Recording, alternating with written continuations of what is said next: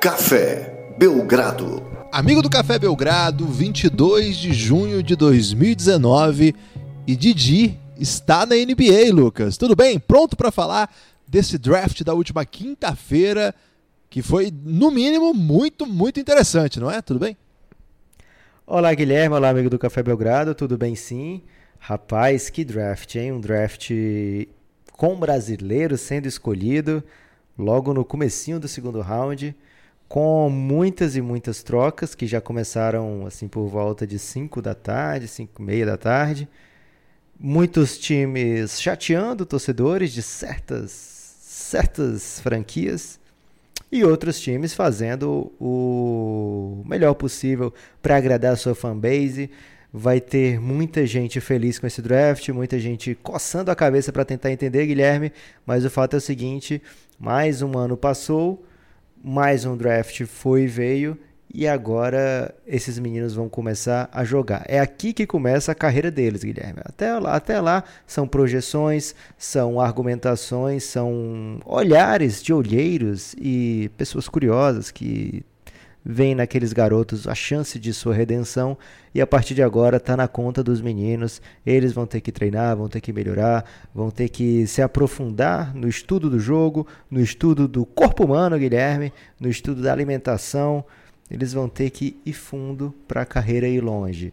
Não é anormal vermos hoje cada vez mais jovens garotos na NBA já bem preocupados com o estilo de vida, com o estilo de alimentação, com, com quem você anda. Então, é uma geração mais profissional que sabe da importância que tem a, esse profissionalismo, né, que, o bem que faz para a sua carreira. Também já acostumado com ídolos que dão exemplos nesse sentido já há bastante tempo.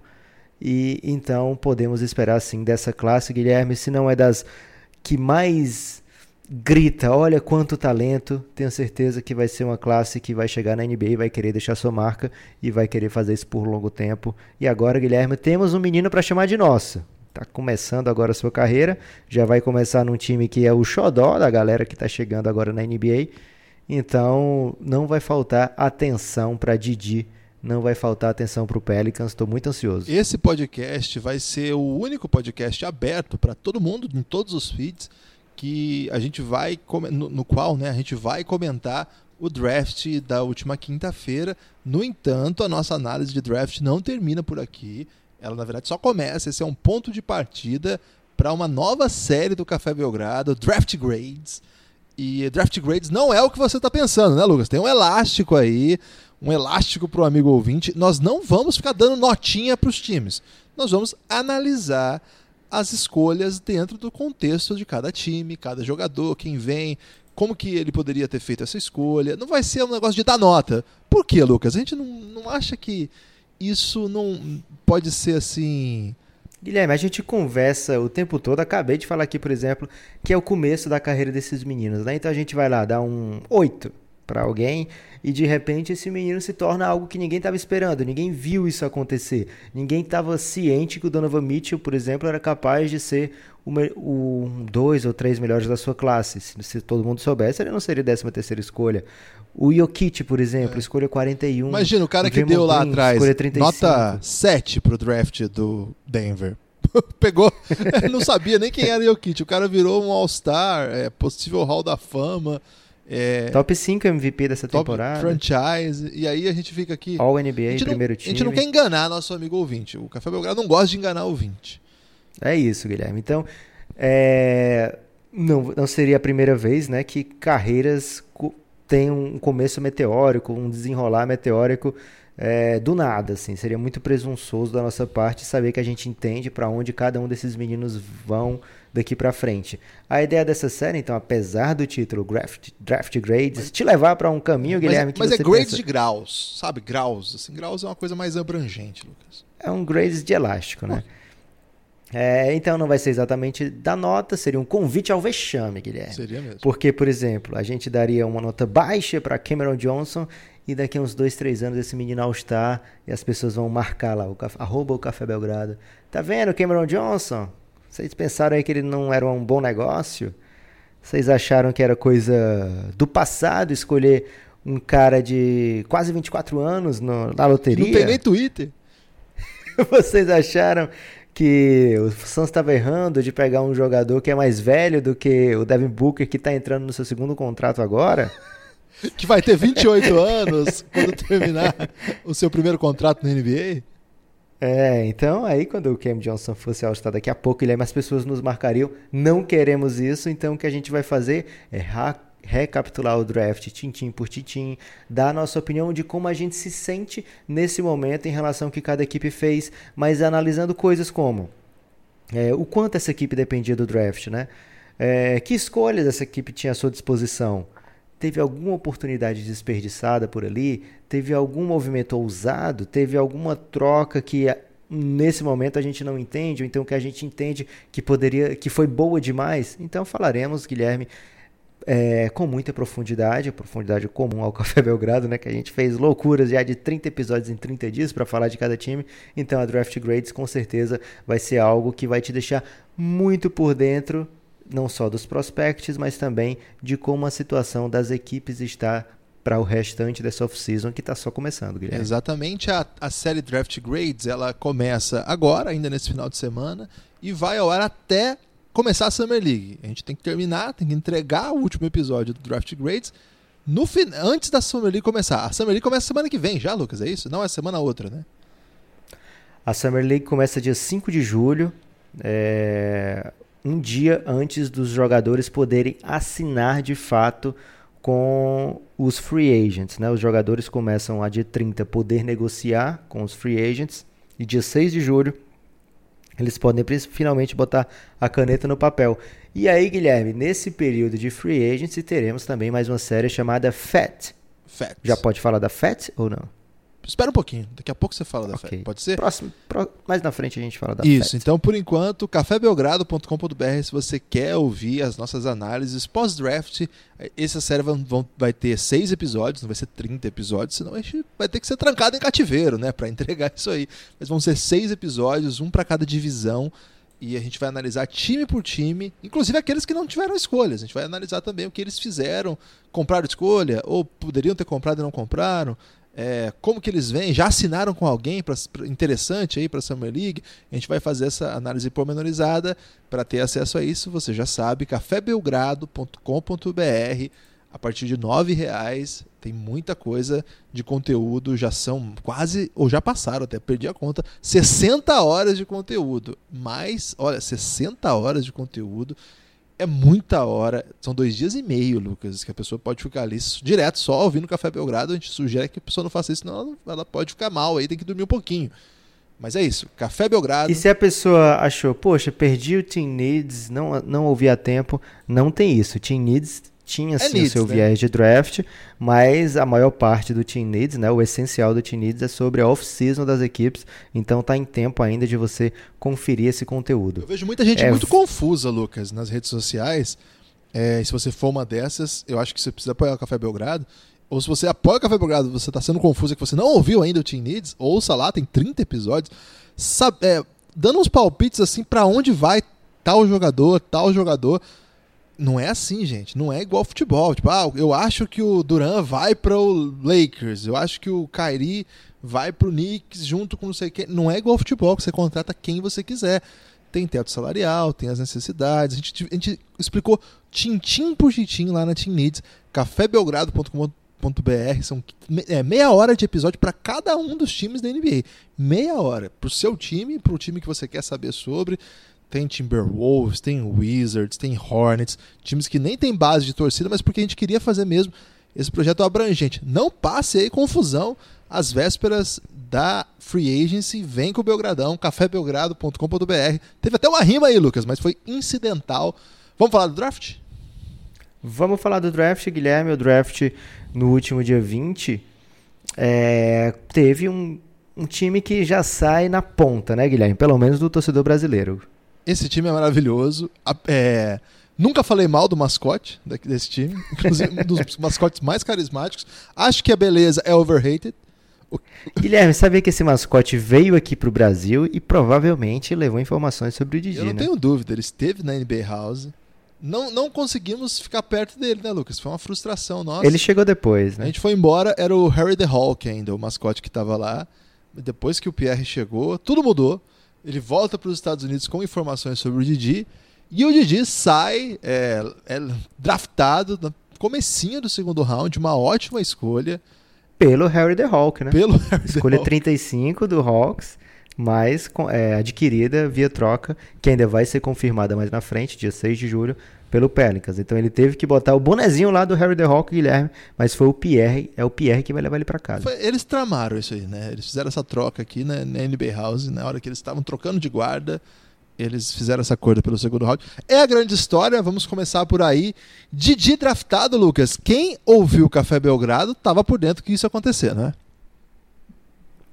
Foi um período de muita expectativa pra gente o tempo todo. Um draft onde a gente colocou dois dos nossos futuros jogadores. Aliás, dois do nosso futuro, né? Os jogadores de melhor que a gente tem por aqui do, dessa faixa etária. Ambos já são acostumados a jogar na seleção brasileira desde os tempos de base e agora na adulta também. Então são jogadores que já estão sendo necess- necessários para a gente no âmbito internacional. Então era óbvio que a gente ia ter uma torcida, um acompanhamento muito grande. Agora o Didi tem um aspecto físico que é muito, digamos assim, palatável ao gosto da NBA hoje. Então tinha essa preferência em relação ao Iago, principalmente por conta de ser um cara que tem as ferramentas físicas iguaizinhas, Guilherme, a de muitos outros jovens americanos que estavam tentando ali também ser draftados. Então ele não sai em desvantagem, como por exemplo o Iago sai em relação à altura a outros armadores da, da NCAA, ou, ou, enfim, os outros armadores de nível internacional. Então ele não tem esse, essa, esse ponto negativo para começar logo de cara, né? Então assim ficou mais fácil ainda do, dos olheiros observarem o Didi. Não é uma coisa do dia para noite, né, Guilherme? Esses caras que chegam no dia do draft pensando em, em chamar o nome do Marcos Didi Lousada, eles já estão olhando o que esse menino faz há muito tempo, né? É, e é um menino super espontâneo, super brincalhão na rede social. Inclusive, Guilherme, muita gente preocupada com as redes sociais do Didi, porque ele responde The Curious Cat. e aí as Essa rede social é ultra jovem, né? Esse Curious é Cat. muito jovem. Não tem nenhuma tia no Curious Cat, Lucas. Não tem tia, Guilherme, é uma, uma- Você vai lá faz pergunta anônima, então você é um Ah, gato curioso. Que isso. E, Perigoso, hein? E o, Didi, e o Didi responde, Guilherme, coisas até de, da sua vida amorosa. Então as pessoas tá que acompanham. Não tá errado, não, tá jovem, né? Tá jovem. Tá ousado. É, é isso aí, Guilherme. Se é o equivalente ao o Twitter de antigamente, né? O Neymar também era sem lei no Twitter. É, chegava com os refri, o ousado chegou, cantava pagode. Só que agora o Twitter ficou mais amargurado, então eles bolaram, a juventude bolou outras maneiras aí de falar coisas. É, um, falar, como é que vai falar de refri se ninguém fala mais de refri no Twitter? Então, para isso tem o Curious Cat. Além disso, o Didi é, é um cara que está sendo observado por conta de sua ascensão, é, tecnicamente mesmo. O Didi, para quem lembra do início da trajetória dele, é, sempre foi considerado. Ele começa lá em Cachoeiro do Itapemirim, o que é bem legal dizer também, porque lá tem um projeto muito legal de formação de atletas.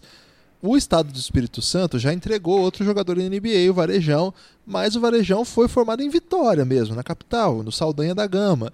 Lá em- na capital, na, do outro lado da terceira ponte, tem também o time do Setaf, de Vila Velha, que é.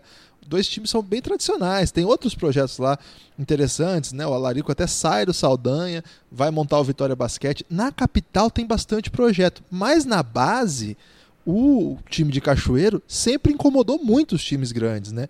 E o Didi tava nessa galera. O Didi começa a se destacar, Franca manda trazer, e em Franca há uma evolução, né? Ele vem morar em Franca, ainda menor, lá aprende a, a coisas do basquete diversas, tem a estrutura necessária para melhorar tecnicamente, e faltava assim o pulo do gato é, chutador Capixaba. é o- é o pulo do gato capixaba chutador para que ele se tornasse um jogador de elite nos padrões de prospects. Qual que era?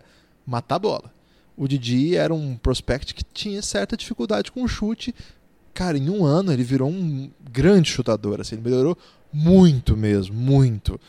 O chute começou a cair. A gente assistiu aquele sub-23. Eu acho que ali foi quando o Didi meio que falou pra galera, ó, tô, me coloquem nessa lista aí. É, naquele sub-23 na Argentina, dentro da Argentina, que o Brasil ganha. O Iago faz bastante ponto, mas o Didi é fundamental, né? E já mostrando seu potencial de 3D, que isso é central para que a NBA precisa. Os caras da NBA não estão draftando o Didi de hoje, o Didi que jogou a final do NBB, o Didi que teve boas médias aí na Liga Sul-Americana. Ele entrou no radar lá Hum, lá naquele sub-23, já tinha sido chamado para a seleção principal, começa a ganhar minutos na seleção principal, começa a ganhar minutos no time adulto, joga a Liga Sul-Americana. Ele estava rastreável. Mas eles não estão interessados nesse jogador que faça, sei lá, 14 pontos por jogo, 12 pontos por jogo no, no time de Franca. Eles querem saber que tipo de jogador o Didi pode vir a ser. E para eles, o Didi é um número um 2, né? Um alarmador alto, não é muito alto, mas é alto, tem 1,96 mais ou menos. Atlético, né? Se, tem ótima composição física. Uma ética de trabalho que eles admiram muito, porque o cara que evoluiu tecnicamente em pouco tempo quer dizer que pode melhorar ainda mais. É um cara que tem as ferramentas, como o Lucas falou, tem uma mentalidade vencedora, interessante. Uma escolha de segundo round. Eles olharam, acharam assim: bom, não tem nenhum prospect dos universitários que eu conheço que eu apostaria mais do que nesse menino aqui. E aqui nós estamos falando de coisa grande, Lucas. Por exemplo, o Didi foi draftado antes do Bobol. Isso não é pouca coisa. O Bobol no começo do ano era top 10. Tem a própria sua própria história, a sua própria trajetória descendente, mas isso também quer dizer que há uma ascensão aqui. Outro ponto que eu queria chamar a atenção é mais um jovem brasileiro que vai para a NBA direto do Brasil. A maior parte das, das carreiras brasileiras de sucesso ou é, é, form, é tida, né? Assim, é, é baseada em atletas que saem do Brasil. Nenê tá até hoje na NBA. Foi do Vasco direto para lá. Leandrinho, campeão da NBA, o jogador brasileiro com prêmios, né? Saiu do Bauru direto para lá. O Splitter já é um caso diferente. Ele sai de Santa Catarina, vai para Espanha, na Espanha vira um profissional de nome e aí vai já adulto para a NBA, um pouco diferente. Varejão chega a jogar em Franca, vai para Espanha e, e, chega até lá. No geral, essas são as duas ideias que dão certo: Brasil direto para NBA ou passa do Brasil para Espanha e depois NBA. O resto é muito raro dar certo.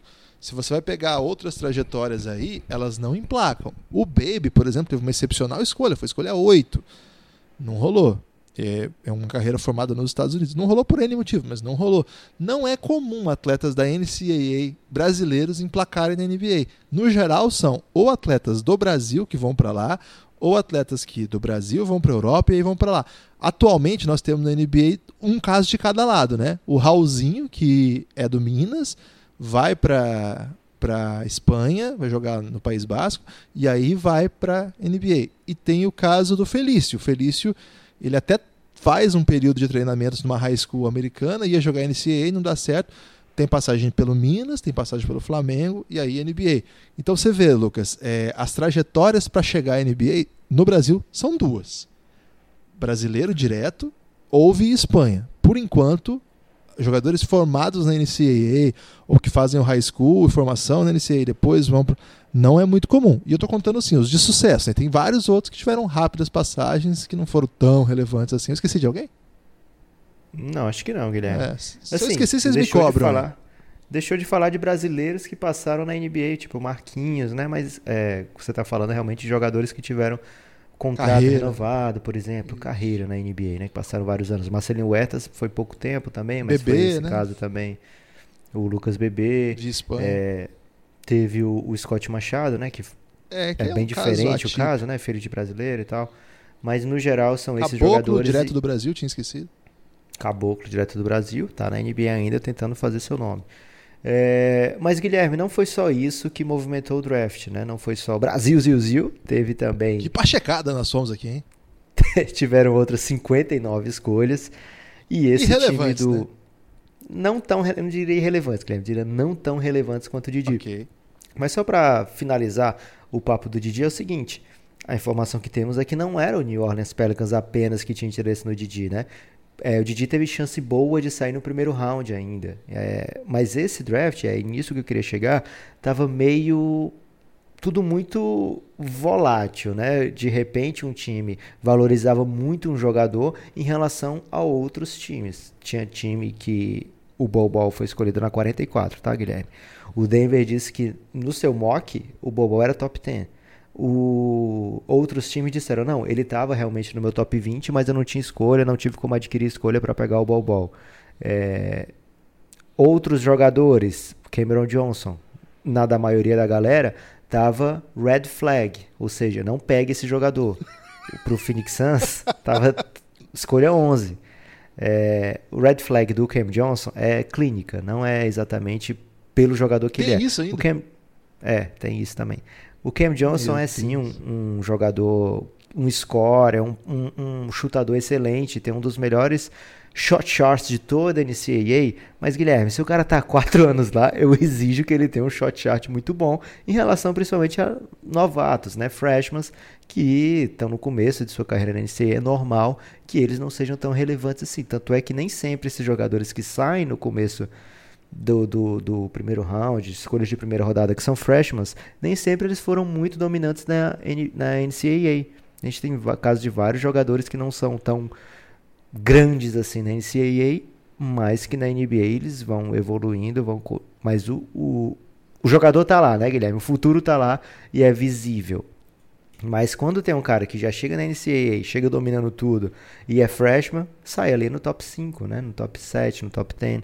Então, por isso que jogadores como Zion, RJ Barrett, eles chamam tanta atenção, porque além de serem jogadores que você vê um futuro brilhante, eles já têm um presente é, dominante contra jogadores bem mais velhos que eles, né? São, são cinco é, são seis jogadores freshmen, né, mais novos, que estavam ainda no primeiro ano da universidade, que saíram no top 10. Além do Zion Williamson, o R.J. Barrett, que era companheiro do Zion, e o Ken Reddish, que também é, os três jogavam junto, o trio de, de Duke, o pivô de Texas, que eu gosto muito, Jackson Hayes, aí são quatro.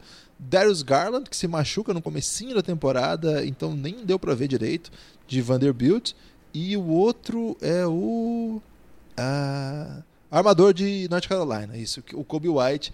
Então são seis jogadores desses jovens. Ali, além desses caras, que você aposta até porque você acha que naturalmente, por ele ser tão novo e já mostrar tanta coisa, treinando entre adultos, com espaço, com um salário bom, com um nutricionista, com condição física, eles, esses caras vão dar um salto importante, assim, né? Sem ter que estudar uma parte do dia, isso é uma coisa importante, assim.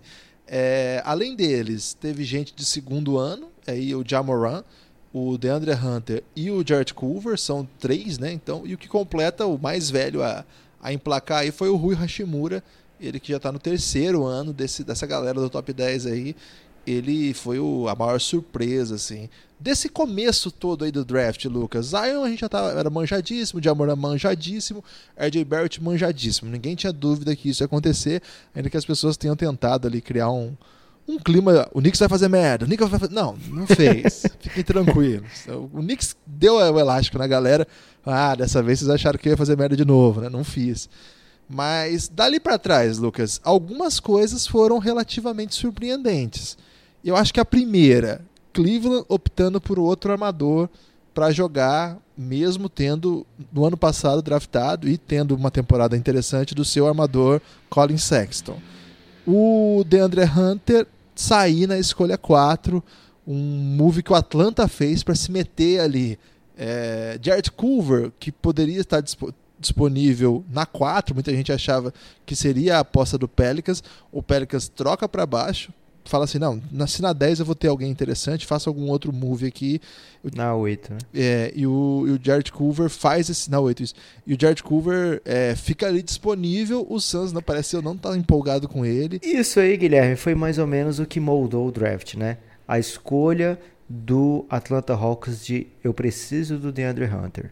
Informações que chegam é que o DeAndre Hunter só deu os seus exames para uma equipe que foi o Atlanta Hawks.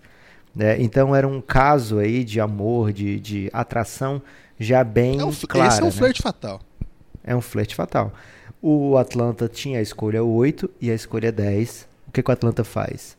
Eu tô querendo é, dois jogadores. Eu quero muito o DeAndre Hunter. E se puder para trazer dois jogadores da, do primeiro round, é muito bom para mim também. Então o que, que, eu, o que, que o Atlanta fez? adquiriu a 17 com o Nets, abrindo mão do Tauran Prince algumas semanas, acho que umas semanas do draft, um pouquinho menos, um pouquinho mais até. É, acho que estava tendo jogo ainda, né, das finais da NBA. O Atlanta faz essa troca com o Nets, o Nets muito interessado em limpar o cap e o Atlanta interessado em ter mais uma ficha para eu chegar lá no DeAndre Hunter, para eu garantir o meu jogador. Para eu não precisar dar 8 e a 10 pelo, pela escolha 4, né? Ficaria muito pesado para o Atlanta ele chegar no, no Pelicans e falar: é, Eu quero o DeAndre Hunter. E o Pelicans fala: Tá, eu quero a 8 e mais uma escolha de primeira rodada. Tô vendo aí que você tem a 10, manda para mim que fica tudo legal. Ficaria pesadíssimo pro, pro Atlanta. Então o Atlanta é, adquire com o Taurian Prince, um jogador que, como a gente Aliás, a gente não falou em podcast sobre essa troca, né, Guilherme? Foi só lá no Giannis. A gente fez um áudio lá específico pro pessoal do Giannis. Explicava, né? É, o Tyron Prince é um jogador bom. O Nets não está fazendo um. não tá jogando no lixo uma escolha, mas está fazendo a opção de salary cap agora. É, o Atlanta fez uma opção de salary cap daqui a um ano, porque o Tyron Prince está em último ano de contrato, então o Nets, se quiser manter, vai ter que pagar, vai ter que abrir o bolso e desembolsar uma boa quantia para contar com o serviço do, do Taurean Prince. Então, com essa troca, com esse movimento, o Atlanta ficou com a 4 e a 17 à disposição do Pelicans para quando o negócio fosse feito. Quando fosse. É, na verdade, estava com o Lakers ainda, né? mas era uma boa chance dessa escolha ser trocada, todo mundo sabia disso. Então, o Atlanta ficou ali é, vendo até onde ele precisava subir para pegar o DeAndre Hunter. É, o Atlanta sentiu que o Cleveland estava meio caladinho ali, né? A impressão que o Cleveland estava é, focado no DeAndre Hunter. A impressão que dava era essa, o Cleveland que é o DeAndre Hunter. Então, quando o Atlanta faz esse movimento, pega a escolha 4, garante o DeAndre Hunter, é, o DeAndre Hunter é um jogador 3 para 4, acredito que ele vai ser mais um 4 aberto na, na NBA. É, não é tão móvel como o Jared Coover, por exemplo, então, para ser um 2-3 é mais difícil, né? Ele deve ser mesmo 3-4, mais ou menos a posição do Torian Prince também. Mata muito bem bola de 3. E as comparações, Guilherme, a gente até fez um pouco de, de piada com isso, né? Na escolha 4 você não está pensando em pegar o DeMar Carroll, né? Você não está pensando em pegar um outro Torian Prince, né? O Luol Deng, se considerar a carreira inteira dele, seria um bom negócio. Mas é um jogador assim que não grita é, não grita talento, né? Assim, é, superstar. Mas ele deve ser um jogador de carreira longa na NBA. E o mais importante para o Atlanta é que ele casa no sistema, né? É um jogador que o Atlanta sentiu que era muito importante ter para botar ali ao lado de Trey Young, colocar ao lado de Kevin Herter, colocar ao lado de, de John Collins e falar: você é do meu core. Gostei. Do core pode ser coração, Guilherme. É. Do, do meu core. É, então você é do meu core, vou te trazer para cá. O Cleveland, que estava muito interessado no DeAndre Hunter também, e, as, e, a impressão que se tinha é que o Darius Garland, peso por peso, Guilherme, era o jogador, era o quarto dessa lista. É. Deveria ser o quarto, digamos assim, talento imediato, né? O quarto mais talentoso que você tem que garantir. É, não sentiu assim o Atlanta. O Cleveland também não estava super empolgado, tanto é que as Demorou notícias pra, né? foram. Lembra? quero trocar a escolha 5. Estou esperando aqui alguém querer o Darius Garland, né? Não chegou uma troca que viesse, que fizesse sentido para o Cleveland, e aí eles dobraram no, na armação, né? Já pegaram o armador no passado e agora pensaram, não, esse é o melhor cara, esse é o cara que eu devo pegar. Estou aqui ainda longe demais de disputar algo para dizer, não, esse aqui eu vou pegar por encaixe. Então eles sentiram que estavam pegando o melhor disponível e Guilherme, vão ter que tomar decisões, né? Será que vão jogar juntos? O, já andaram falando lá por Cleveland, Guilherme, em. Mas vocês não viram que tem o Dame e o CJ jogando juntos? É uma, visão superlativa desse, dessa molecada, né? É, e o CJ demorou um pouquinho para entrar no time de super estrelas da NBA, né? Ele começa bem devagar, consegue na marra minutos. Quando ele estava em quadra, ele conseguiu mostrar que ele valia. E aí deu para ver que dava para jogar com o Lillard. O CJ não foi é, draftado e o pessoal falava assim: o CJ é melhor que o Lillard. Eles não deviam ter pego essa escolha. É o que está acontecendo agora. O Garland veio depois e estão dizendo: o Garland é melhor do que o Colin Sexton. E é aqui que mora o, o perigo, Lucas. É aqui que mora o drama de Cleveland. O drama de Cleveland não se encerrará aí, porque eles pegaram ainda lá na escolha 30 Kevin Porter Jr. Compraram essa escolha, né? Eles compraram a escolha por 5 milhões de dólares. É uma, é, a gente sabe que a NBA não tem isso de comprar jogador, de um time me dá seu dinheiro aí, o cash considerations, mas tem algumas flexibilidades que eles permitem, em situações específicas, que o time contrate usando dinheiro, né, Lucas? Esse foi um caso. O Kevin Porter é, Jr. Eles podem incluir, Guilherme, no, numa troca, qualquer troca, dinheiro para compensar, digamos assim, compensar Mas de tem alguma limite, forma, né? né? Não pode tipo Tem um 100 limite milhões. anual, por exemplo, estava no último dia do, do- da temporada, então o Cleveland foi lá e deu os 5 milhões. Quando encerra a temporada, eles zeram tudo, vai tudo pro zero. O Cleveland não tinha gastado nada, então tá zerado. Um time pode receber até 5 no ano e pode gastar até 5 no ano. Se ele gastar 5 e recebeu 3, então ele pode gastar mais 3 de novo, tá? Ele tem que estar nesse saldo de menos 5 no máximo ou de mais 5. Tem uns quebrados aí junto dos 5 também. Mas é um percentual do cap, percentual baixo. Então você pode utilizar sim dinheiro nessas negociações. Agora, poucas vezes se viu um, um valor tão caro por uma escolha, ainda mais a última do primeiro round. Foi, foram 5 milhões, mais 4 escolhas de segundo round. Mais quatro escolhas de segundo round. Foi pesadíssimo. Incrível, né? E o Kevin Porter Jr. é considerado o head case aí desse draft, um dos caras mais talentosos, mas também mais polêmicos, né? Um cara com uma carreira aí muito esquisita do ponto de vista da, da projeção, né? Muita gente achava que ele era um dos melhores, e ele escorrega ali para 30 porque ninguém quis apostar, mas o Cleveland já pensou assim: já vou ter esse drama dos armadores aqui. Quer saber? Drama por drama, dá aí essa, dá aí essa porra aí. É, completando o draft do Cleveland, eles foram de Dylan Windler também na 26, Guilherme. Um cara, um sênior também, um- escolhido numa posição adequada para sênior, Guilherme, ali fim da primeira rodada. É, escolha 26, um pontuador, um scorer, né? Vamos ver como ele se vira na NBA, mas é um cara meio caótico que, pelo menos eu gosto bastante do jogo dele, acho que dá para transformar assim no, na NBA. Não, não espere, nunca a gente espera de um sênior que ele chegue e as pessoas digam, caramba, esse cara tinha que estar na NBA desde há muito tempo, né? Vem muito pronto, tá, tá preparado. É difícil, né? O sênior, quando chega a ser sênior, é porque todo ano tava naquela dúvida. Não, ainda não é hora de ir para a NBA, ainda não é o meu momento, ainda não tem um, digamos assim, é, cacife moral com os agentes Cacife ou com os moral. times, com os times para ser escolhido, né? Principalmente na posição que eu queira. Se chega sênior, normalmente é, você chega para a NBA, lógico, jogando muito como sênior, né? Então, quando um sênior é draftado é porque ele jogou muita bola na NCAA, principalmente no último ano. Então é normal que tenha seniors, mas que saiam nessa faixa do draft. Por isso que a dos, dos- do Phoenix Suns foi tão espantosa. Cameron Johnson na escolha 11. A gente tem que falar, Guilherme, desse movimento do Suns, né? Vamos lá então, porque já estamos aqui é, falando bastante desse draft e falta tanta coisa. A gente vai esmiuçar cada um desses movimentos. Você vai, ah, mas vocês não falaram ainda do Chicago Bulls, o que vocês acham do Kobe White? Cada um dos times vai ser abordado lá na, na Draft Grades, senão também não dá para fazer nada aprofundado. Né? A gente não quer fazer uma visão panorâmica disso, mas o povo quer saber. Lucas, não para de chegar mensagem perguntando o que, que o Nepopop achou dos moves do Suns. Primeiro, Eu caí na net, né, Guilherme? Caiu. Duas vezes. caiu na net. Caí na net através da NBA das Minas. A Sabrina lá preparou uma pegadinha pra mim. é, me contou da- da- do, do movimento do Phoenix Suns e desabafei pra ela, desabafei com você, Guilherme. Mas ali tem uma coisa polêmica, que você dizendo que tá querendo torcer pro Lakers, Lucas. Que, Não, eu perguntei se tinha muita gente, Guilherme, lá no que Lakers. foi isso, Lucas? É, só uma maneira de dizer, estou desiludido, Guilherme. O meu foi um pai dos seus piores que- momentos, hein?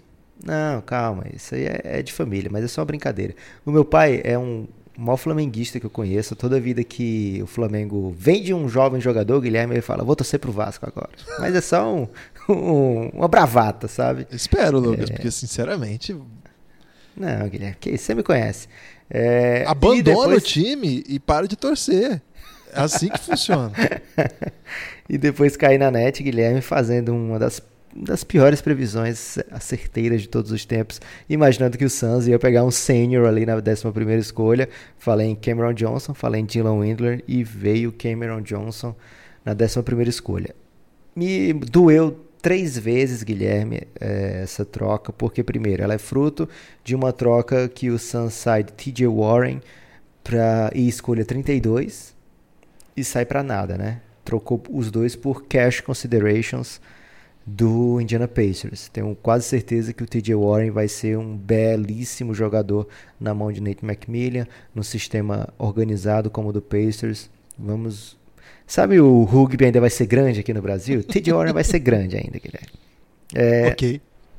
então, daí o Suns fala: Poxa, agora eu preciso de um jogador para a mesma posição que eu acabei de dispensar, um bom jogador com um salário ok. Então, o Phoenix Suns vai lá e adquire Dario Saric e a escolha 11 pela escolha 6. Passei o ano todo perdendo para ter uma escolha boa no draft. Quando essa escolha vem é a 6, não é a primeira, não é o que eu queria. Então, por que não trocar pela décima primeira e sair desse draft com um, senhor, um sênior senhor de quase 24 anos, um cara Machucado. da- com red flags, né? Não é machucado, ele só tem red flags, Guilherme. É...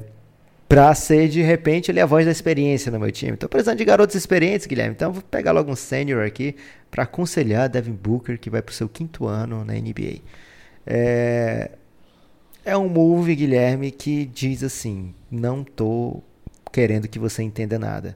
Porque a primeira É né? visão. A primeira visão é o seguinte: olha, tô trocando de hora porque eu preciso de cap. E as pessoas se iludem, Guilherme. Acham que é, o Suns vai no D'Angelo Russell. E aí depois o Suns vai e pega o Dario Saric, que ele vai ter que renovar daqui a pouco. Mas o Dario Saric ainda está em contrato de rookie, ok. Mas lá no fim da, da, do primeiro round, o Suns compra uma escolha, essa escolha vem, na verdade nem compra a escolha, né? Manda uma escolha de primeira rodada do ano que vem para o Boston pela escolha, Escolha do Bucks né, 24. do ano que vem. Não é uma escolha boa, pelo menos. Isso, não a escolha do Suns, mas a escolha do Bucks, que o a que pertencia ao Suns, o Suns envia para o Boston Celtics. Seria uma troca normal, escolha do ano que vem por uma escolha de fim da primeira rodada desse ano, ok. Mas não, o Suns vai e adquire junto a isso Aaron Baines com, com um salário de mais de 5 milhões. Ou seja, aquele cap que não era rela- rela- relativamente grande do TJ Warren, porque o TJ Warren estava num salário controlado ali de 11 milhões, foi praticamente todo embora. Quando eu trouxe Saric, trouxe é, Aaron Baines, trouxe a escolha 11, a escolha 24. Basicamente, fiquei ali, Guilherme, com 70%, 80% do salário que eu já tinha. Não dá para eu trazer ninguém com isso aí. Dá para trazer, tipo, o Patrick Beverly, mas que provavelmente eu já conseguiria trazer o Patrick Beverly. Então, não foi por cap, gente. Foi porque é tudo uma doideira. Essa é a verdade. E ontem à noite o, o perfil do Suns Brasil trouxe uma notícia lá do, de um. É, Não, Guilherme, isso você não deve nem falar. Não, deixa eu falar. Eu preciso falar. Guilherme. Tem gente que vai ficar muito sentida com isso, Guilherme. Chocada. Não, uma frase só então. Pessoas podem ficar sem dormir. O principal armador que o Suns está procurando para off-season vai ser Corey Joseph. Corey Joseph. E mas, mas o Suns tem mais. Ainda tem outros jogadores que sonham de consumo, né? Rodney Madruger. Do Miami e tem Heat. outro nome. Tem, do Miami Heat e tem outro nome, Guilherme, que eu não vou lembrar agora. Ainda bem que eu não vou lembrar agora, porque minha pressão já tá aumentando. É isso aí. Agora, Lucas, teve uma coisa que me chamou bastante atenção nesse draft, foi a ausência de jogadores não da NCAA nos top, não, nos 15 primeiras escolhas, né? Na verdade, nas 14, em toda a lottery só teve gringo, é, só- não teve nenhum gringo, a não ser aqueles estrangeiros que já jogavam na NCAA, no caso, o Rui Hashimura. A gente não pode chamar canadense mais de estrangeiro na NBA, porque, enfim, o, atual campeão da NBA é canadense. E tem um time do Canadá, então não é estrangeiro o RJ E Barrett. todo ano tem um ou dois lá, Guilherme, nas É. primeiras posições. Canadense não é mais estrangeiro. Mas assim, então em toda a lottery só teve um jogador não, ameri não americano ou canadense, não norte-americano, então, é, que é o Rui Hashimura, que jogava nos Estados Unidos. Esse é um dos drafts. Eu não me recordo recentemente de um draft que não tenha tido é, gringo na lottery. É incrível isso, né? É, Ano passado, por acaso, teve, Guilherme? Teve, teve um fofinho aí que a gente tem muito carinho por ele. Sinceramente, eu, vou- eu não, não fiz essa. Eu não, lev- não fiz esse levantamento, mas me, me impressionou assim, a ausência né, de, de prospectos internacionais badalados. Né? O melhor deles foi o Sekodo Boyá, que foi para o Detroit Pistons, na escolha 15. E aí na sequência vai ter o Bitadze, que é um cara que a gente comentou bastante ao longo da, da preparação aqui, que é um georgiano que jogava em Montenegro, foi pro Pacers, um time que já tá cheio de pivôs. E aí vem o Spurs, pega o Samanit, é, que também não surpreende ninguém. Né? Samanit é, é meio polêmico, o Samanit. Por que polêmico? Falaremos sobre ele na, na Draft Grades, mas não, mas não é, não é o que você tá pensando aí, torcedor do San Antonio. Ah, é? Baixa a bola. Ok, mas ele é Luca. Todo mundo quer um Luca. Tudo bem. Então, assim, e aí acabou. Não tem mais gringo. Porque aí você vai colocar mais canadense, aí, aí você vai ter o Brandon Clark, você vai ter o, o primo do Shai. Mas é impressionante, né? Só três jogadores internacionais. Se você contar é, as Ilhas Virgens Americanas como teria o Nicholas Claxton, mas já é 31. E aí, por exemplo, caras como Bruno Fernando, que a gente queria até enganar que era brasileiro para dar uma alegria na galera, Lucas ia ser uma enganação gratuita, porque ele foi 34 e Didi 35. Foi back-to-back -back Brasil no draft. Né? é, foi isso mesmo. Até o Lazzarini, que fez a cobertura na ESPN, entrevistou o Bruno Fernando também, no grande momento da lusofonia aí. Então, é, e aí lá pro final... Lazzarini fez o, o... Se eu não me engano, foi ele que foi o tradutor da, da entrevista coletiva do Didi. Na verdade, foi, acho que ele brilhou ali. Ele, ele mesmo meio que assumiu ali a, a resposta. Então, olha só, é estranho esse draft do ponto de vista internacional, né? Que mostra um pouco, acho que a, os scouts americanos não se empolgaram com o talento disponível. Guilherme, sabe qual foi a última vez que não teve na loteria? Qual? Um jogador diretamente, porque teve estrangeiro, mas desse mesmo estilo aí do jogando na NCAA, tá? Que foi não, não, o sim. Steven Adams. Teve Steven Adams e Anthony Bennett. E aí, Guilherme, na mesma posição 15, The Greek Freak, ah, Yannis Antetokounmpo. Olha aí. E agora na posição 15, The French Freak, Sekudo Boyar. Esse foi 2013. 13. Ó, 2013 nenhum então, olha aí. Então não faz tanto tempo assim. Ainda assim, acho que é um tempo, é uma uma coisa para prestar atenção, né? E acho que em 2013 teve mais gente daí dali para trás, né? Porque é o draft do Gobert, não é? É o do Dennis Schroeder, é o draft do do, do bebê? Gobert. O bebê tava nesse draft, brasileiro bebê. Não é, o do, não é do Gobert, do Gobert 14. Teve não, o Dennis Schroeder, teve... Esse. O Gobert foi no draft do bebê. É, é verdade, é. Livre Jean Charles também, Nemanja é, Nedovic. É, teve mais, é, né? Teve o, o Sergei Karasev também, lá no Cleveland. Foi no primeiro round. Ele. Teve bastante, tudo, tudo primeiro round. O Dieng, que é fake, é, é, gringo, mas jogava na NCAA, mas é estrangeiro. É. Então você vê, né? É uma ah, 2013. É, 2013 eu lembro que foi ruim mesmo.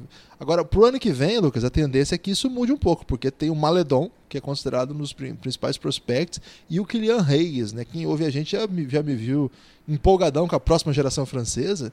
Então, a próxima geração francesa aí vai, vai, vai parar com essa brincadeira aí. Até o final do ano a gente vai ver aí a grande disputa entre Maledon e o irmão do Lonzo Ball. Você tá de qual lado nessa aí, Lucas?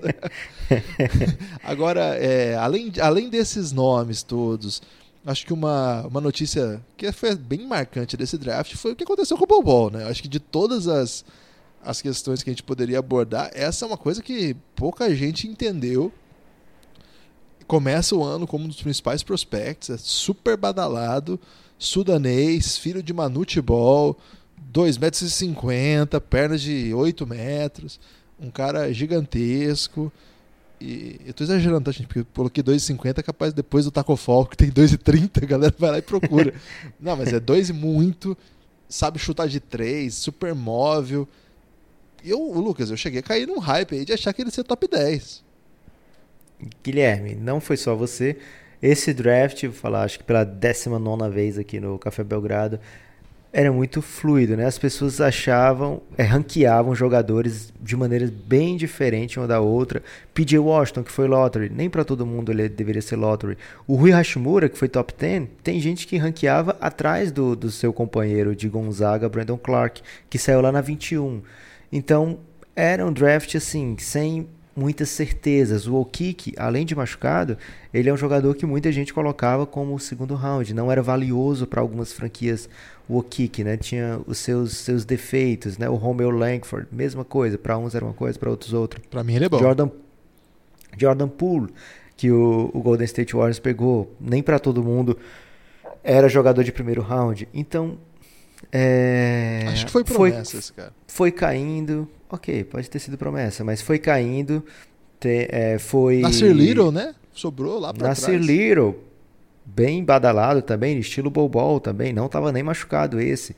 Jogador que começa a temporada da NCAA sendo top 5, top 10 da, da, das projeções. Então, esse draft, Guilherme, era meio um, uma nuvem de dúvida por cima de tudo, tudo isso, né? e aí, o, o caso do Bobol é o seguinte, tem jogador que evita ser escolhido também. Joga, é, no segundo round, a gente vê nomes que não estavam no circuito de maneira nenhuma, mas aí quando passa um pouquinho fala, opa, esse cara assinou two-way contract. O que, que significa um contrato two-way? O time não está assinando um contrato normal com aquele jogador. É um contrato que ele passa no máximo, Guilherme, 45 dias da temporada com o time da NBA. O restante ele fica lá no time da G-League. Nem todo prospect aceita esse tipo de contrato. Então, por exemplo, o Logan Dort, que para algumas pessoas deveria ser primeiro round, tinha talento para ser primeiro round, estava em vários mocks entre os 30 primeiros, ele, o agente dele declinou ser draftado por quatro times por conta de serem oferecidos a ele contrato two-way e ele não queria assinar contrato two-way. E assim, não quer assinar o contrato two-way, então fica sem nada? mais ou menos. Um jogador de segundo round ele pode obrigar o time a fazer uma qualifying offer para ele, né? Uma, uma chamado de tender lá. Ele pode meio que forçar o time a assinar com ele, mas não é um contrato garantido, então é, é ruim para o time porque ele pode perder um seu asset muito rápido, é ruim para o jogador porque não garante nenhum dinheiro vivo, né? não, não é garantia de receber nada. Ele força um lugar no camp, né? Força um lugar para estar tá com o time, mas não é contrato garantido, pode ser dispensado a qualquer momento. Então, é, quando o jogador não aceita esse tipo de negócio ali no segundo round, ele pode acabar caindo. E outros jogadores já têm, outros times já têm promessa. O Sacramento, como eu falei, pegou o Justin James, o, o Golden State Warriors pegou um jogador que dizem que ele escondeu o Guilherme o tempo todo, trancado no, no, no quintal do Joy Joey lá, como é o nome do cara? Esqueci agora. Do GM, trancado no quintal, o Guilherme só saiu uma vez por semana para ir no shopping. É, é o dono lá, o Joey Lacombe, ah, eu acho, tá. assim. Via uma vez por semana no shopping, Guilherme, podia ir na, no cinema, mas estava escondido de todo mundo, por isso foi uma grande sacanagem aí, segundo reports, né? Sources, NBA sources. Golden State Warriors esconder um jogador na G-League. É, não sei como é que você pode esconder um jogador jogando uma liga do, ali do lado, mas na esquina de todo mundo, mas ele estava escondido. É, então, alguns jogadores assim apareceram do nada, né? Digamos assim, Gerald Brantley, é, King Terry Witherspoon, que é um jogador que todo narrador de ginásio agora, Guilherme, tá com medo que ele entre no jogo. Faça um ponto. Se fizer um ponto, você vai ter que falar o nome dele, é bem complicado. Então, o segundo round também cheio de surpresinhas. Então, assim que acaba o draft, Guilherme, é aquela festa da assinatura para a Summer League, né? Vários jogadores já acertados para jogar Summer League. Então não acaba aqui para muita gente, né? Não começou aqui para muita gente. Teve até o caso, acho que foi o Jordan Bone que foi escolhido pelo Detroit Pistons. Ele estava fazendo, não sei se você viu, Guilherme. Acho que você viu Eu do Van Vliet, vídeo, né? Muito legal. O Van Vliet fez isso, né? Quando acabou a, o draft party dele, não foi escolhido, ele falou que não não não acabava ali, né? Na vida dele todinho, ele sempre foi subestimado, não ia ser dessa vez que ia ser diferente, que ia ser diferente e tal. Faz um discurso bem é bonito. Muito bom. Ali, ele gente... fala assim, até encaixa melhor com a minha história eu não ser draftado, porque eu sempre vou contra tudo. Né? Aquilo lá é sensacional. Exato. É muito bonito. E o Jordan Bone já estava no mesmo caminho. e de repente, na escolha, ele enquanto estava discussando, anunciaram o nome dele na escolha 57 e foi invadido ali por amigos, pessoas tentando roubar sua carteira. Todo tipo de gente apareceu aí, Guilherme, para dar abraços no Jordan Bone. E é um grande momento ser draftado, né? Eu imagino, só consigo imaginar o que o Didi sentiu e todos esses meninos sentiram naquele dia. Mas, como abriu falando aqui, Guilherme, o podcast de hoje é só o começo para essa garotada, né? A partir de agora é que eles vão se tornar os jogadores que farão realmente a sua história na NBA. O Boston Celtics, Lucas, ele não, ele não contente em fazer a grande confusão essa semana e perdeu o Kyrie, perdeu o Al Horford, saiu, mandou o Baines embora pro, pro Suns. Ele ainda pegou o Taco Fall numa um contrato aí de exibição de 10 dias, Lucas. É um tipo de contrato que o cara daquele tamanho é... Não é exibição de 10 dias. é o nome do contrato, né? Que é Exhibit 10. É parecido com o contrato do Two-Way, mas é, é, diferente. É um contrato pegadinha, Guilherme. Tem muitos contratos agora. Exhibit 10. É, tem um, um, dinheiro garantido. A diferença dele é que tem um dinheirinho garantido ali. Não é um contrato exatamente de 10 dias. O contrato de exibição de 10 dias é, é sensacional para Tacofal. E aí, o que, que o Boston Celtics fez? Não satisfeito em pegar o maior cara, ele pegou também o menor, né? Porque ele draftou tanto o nosso querido Carson Edwards, que a gente gosta bastante, e o Tremont Waters, né? Que é um dos mais baixinhos de todo o draft aí. Acho que ele é menor que o Iago, viu? Se não é menor, é do mesmo tamanho do Iago. Teve um cara que o Houston pegou, assinou como free agent logo pro time da Summer League, que fez mais de 30 pontos por jogo, Guilherme, na NCAA. Mas ele é menor do que o Tremont Waters. Ah, mas o Tremont foi, lá, foi draftado. Mas o, o Celtics hoje tem é. a maior diferença, né? Entre menor e maior para tirar aquelas fotos. Que agora que o Boston. lembra que tinha aquela foto do. do Pelo menos nos, na Summer League, né? Vai, vai ter 10 dias, né? Vai ter 10 dias, 10 dias de foto. Do, Maxi Boggs e, é, e. Era Manute Ball e Maxi Boggs, né? Que fazia essa foto. Agora é. vai ser Tremont Waters e o Tacofol para tirar muita foto, hein? Dizem e se o Denver renovar com a Zaya Thomas, vai ter Bobol e a Zaya Thomas. É uma foto boa também, Lucas. Não tinha pensado nisso. Então, você vê que os times também é, investindo aí no, no aspecto lúdico, né? Para atrair torcedor. Sempre disse isso aqui. Se eu tivesse uma escolha de segundo round, ou falei até Logo que acaba o draft, o que, que eu faço? Assino o contrato pra, com o Tacofol para jogar no meu time de G-League. Porque ele vai trazer gente pro ginásio. Eu paro para ver Tacofol, Lucas. Tem que abrir o meu coração aqui. Não gostaria de ter ele no meu time? Não. Mas se ele estiver jogando, não tem como não ver o jogo, ô Lucas. O jogo fica legal, velho.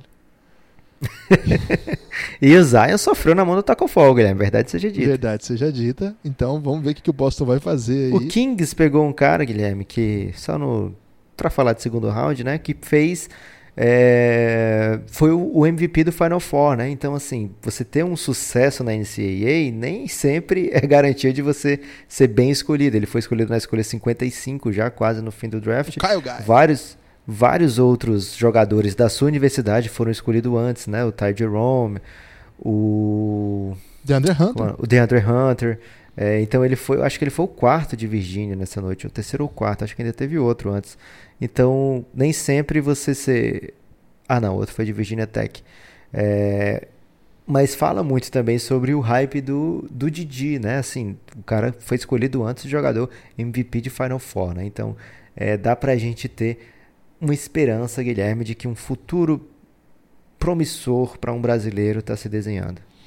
Tô muito animado também. A gente vai continuar esse debate exclusivo para apoiadores, cafébelgrado.com.br. Lucas, quem apoiar o Café Belgrado vai ter ainda essa semana uma nova série especial para off-season. A gente já explicou para o amigo ouvinte, mas não custa repetir.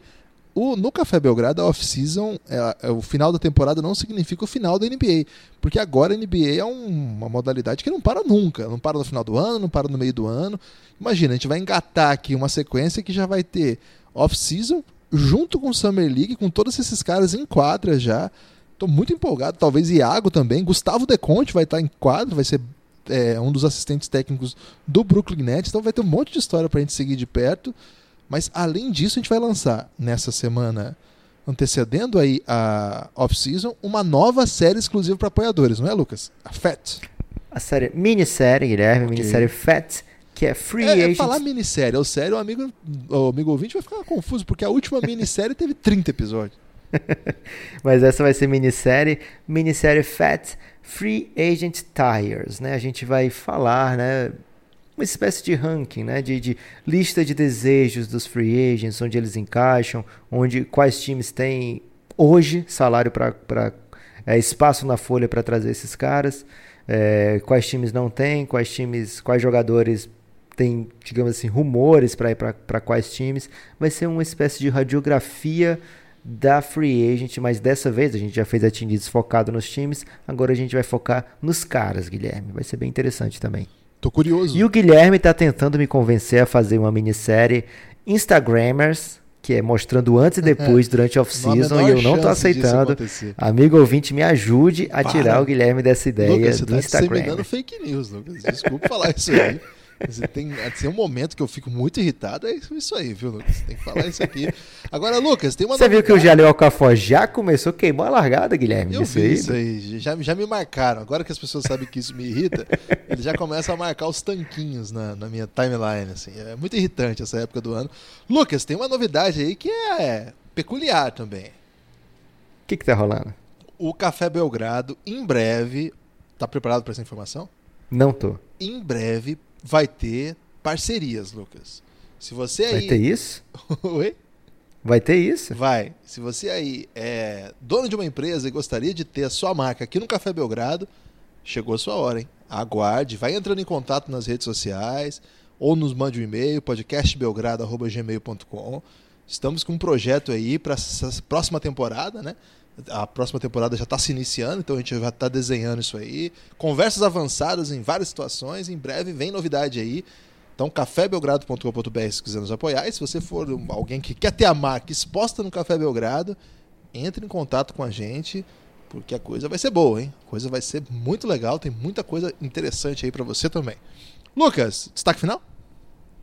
Destaque final, Guilherme, vai para para belíssima. Você pensou? É... Você não tinha? Você não, não tinha. tinha sim, é que eu tô tentando lembrar o que, que ela é. Uma belíssima repórter, que eu esqueci o nome agora lá da ESPN.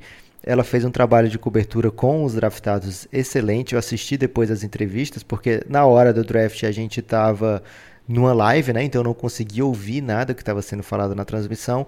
Então depois eu fui assistir momentos interessantes que as pessoas tinham comentado, eu não estava entendendo nada. Entrevistas belíssimas com o Zion, entrevista belíssima com a família do Jamoran.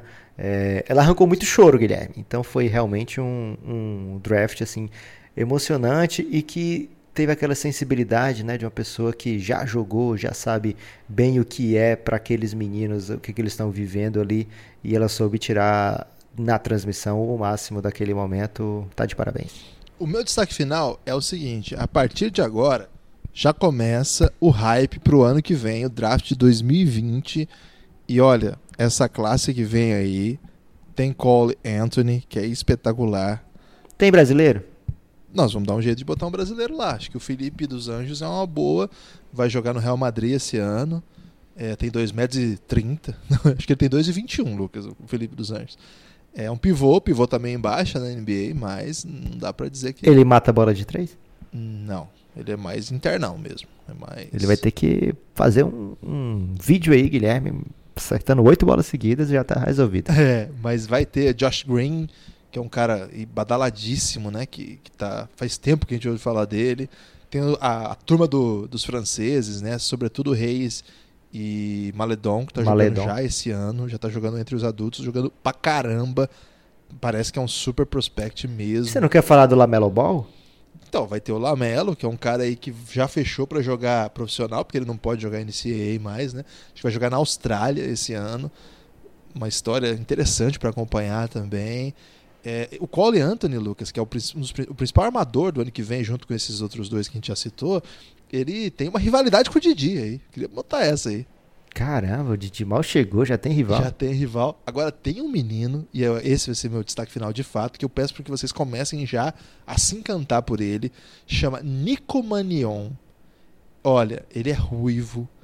Ele parece um personagem. Ele é ruivo. Ele é ruivo. Não, ele parece um personagem daqueles filmes americanos que é o cara zoado. Você lembra do Sherminador? Sherminator. Você lembra dele? O Nico Manion claro. parece o Sherminator, lá do American Pie. Ou vários, vários clichês que o pessoal usa com ruivos, num claro preconceito contra ruivos. Vou ter que falar isso aqui. Cara, esse cara é um negócio alucinante. Nico Manion. Anotou, Lucas? Nico Manion. Quem quiser vai okay. lá no YouTube agora. Ele é italiano de, de nascimento, de descendência, mas é, viveu a vida inteira nos Estados Unidos. Joga pela seleção italiana na FIBA, até adulto ele já jogou. É de 2001, fechou com Arizona, vai jogar nesse e ele é o caos andando num tigre com cabelos vermelhos porque ele é ruivo. Então, Nico Manion já começa desde já a ser meu protegido para o ano que vem, Lucas. Queria lançar aqui ao término da cobertura do draft de 2019, término aberto, porque tem muita coisa no fechado. Meu preferido pro ano que vem, Nico Manion. Forte abraço. Posso, posso ter um destaque final, Guilherme? É. Ruivo? É parecido. Ok.